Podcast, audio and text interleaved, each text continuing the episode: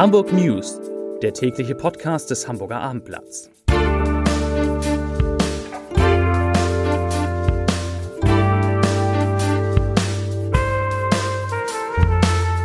Herzlich willkommen. Mein Name ist Lars Heider und heute geht es um die Frage, ob das Kohlekraftwerk in Moorburg angesichts der Energieknappheit wieder hochgefahren werden sollte. Weitere Themen. Edeloptics baut Stellen ab, die Polizei sucht einen mutmaßlichen Vergewaltiger und ein Tagesschausprecher ist eisenhart. Dazu gleich mehr.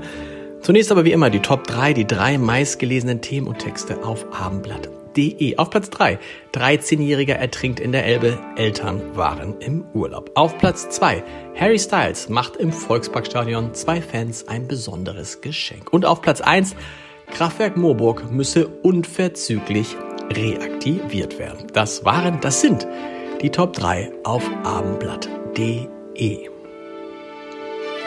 Hat das Kohlekraftwerk in Moorburg doch noch eine Zukunft? Die Hamburger Wohnungswirtschaft jedenfalls will sie und appelliert an den Senat der Freien und Hansestadt ernsthaft und ohne ideologische Scheuklappen das Wiederanfahren zu prüfen. In einer gemeinsamen Erklärung des Verbands Norddeutscher Wohnungsunternehmen heißt es, ich zitiere, Angesichts der dra dramatischen Situation infolge des sich abzeichnenden Mangels an Erdgas ist es unverzichtbar darüber nachzudenken, eines der modernsten Kohlekraftwerke Deutschlands unverzüglich wieder in Betrieb zu nehmen sollte das möglich sein. Zitat Ende.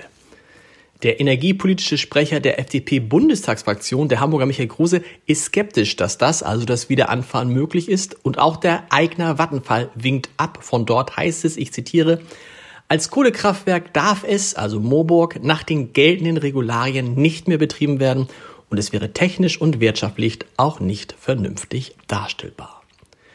Für die Beschäftigten von Edeloptics beginnt die neue Woche mit einer schlechten Nachricht. Nach Informationen des Hamburger Abendblatts steht bei dem Hamburger Optiker eine Entlassungswelle bevor.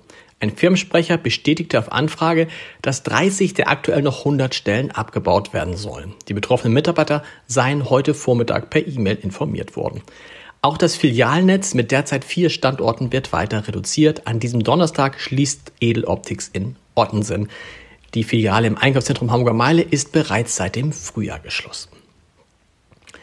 Auf einem Wanderweg in Wilhelmsburg soll ein Mann eine Frau in ein Gebüsch gezogen und dort versucht haben, sie zu vergewaltigen. Erst als ein Fahrradfahrer die beiden passierte, ließ der Unbekannte von der Frau ab. Nach der Tat am vergangenen Freitagabend sucht die Polizei nun Zeugen und jenen Radfahrer, der offenbar gerade zur rechten Zeit kam. Der Angreifer wird wie folgt beschrieben. Er ist etwa 30 Jahre alt, circa 1,80 Meter groß, schlank, hat kurze, dunkle Haare, ein nordafrikanisches bis arabisches Erscheinungsbild und er trug ein Sweatshirt mit Tarnfarbenmuster und dunkle Jeans. Die Polizei bittet Zeugen, sich unter der Rufnummer 040 für Hamburg 42 86 56 789 040 für Hamburg 42 86 56 789 zu melden.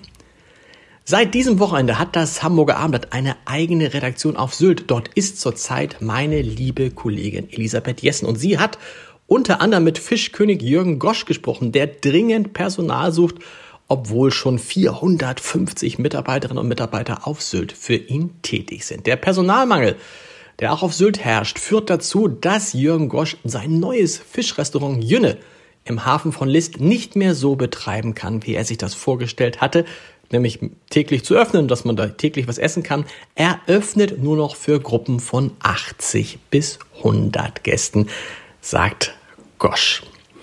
Von einem 81-Jährigen zu einem 76-Jährigen nach längerer Corona-Pause ist Udo Lindenberg wieder auf Deutschland-Tournee und steht heute Abend und morgen bei Konzerten in der Barclays Arena in Hamburg auf der Bühne. Die Kritik dazu gibt es morgen auf abendblatt.de. Übrigens zu seinem 76. Geburtstag im Mai schenkte ihm sein Team ein kleines Grundstück in Schottland. Und nach altem schottischem Recht ist der Sänger damit zu Lord Lindenberg geworden. Zum Eis, eisenharten Tagesschausprecher, das ist nämlich kein geringer als Thorsten Spröder. Der darf an der Ironman-Weltmeisterschaft auf Hawaii teilnehmen. Beim Ironman in Frankfurt kam der Hamburger in der Altersklasse 55 bis 59 Jahre. Was? Der ist schon irgendwas zwischen 55 und 59, unglaublich. Als Vierter ins Ziel und sicherte sich damit eines der begehrten Tickets für einen Start auf Hawaii am 8. Oktober. Schröder, der in Frankfurt 9 Stunden, 55 Minuten und 18 Sekunden für 3,8 Kilometer Schwimmen, 180 Kilometer Radfahren und 42,195 Kilometer Laufen benötigte, die Marathonstrecke, sagte, das ist das, was ich wollte, worauf ich zwei Jahre hingearbeitet habe. Verrückt.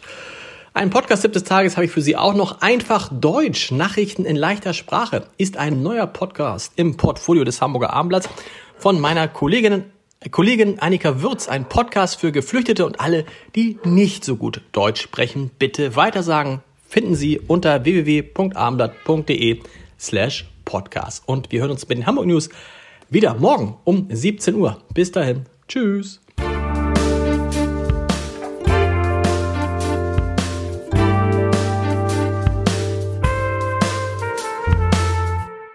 Weitere Podcasts vom Hamburger Abendblatt finden Sie auf abendblatt.de slash podcast.